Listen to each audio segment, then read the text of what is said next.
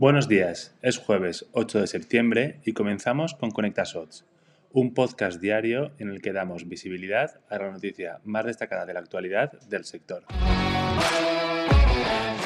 Ayer, 7 de septiembre, se anunció una prórroga de seis meses en la apertura de las solicitudes de las ayudas del programa KIT Digital para el segmento 1. Todas aquellas empresas que tienen entre 10 y 49 empleados pueden acceder al programa de ayudas que alcanzan los 12.000 euros. Es importante destacar que, al contrario de lo que ocurre en el segmento 2, las últimas modificaciones que se han hecho en las bases publicadas no afectarán a este sector.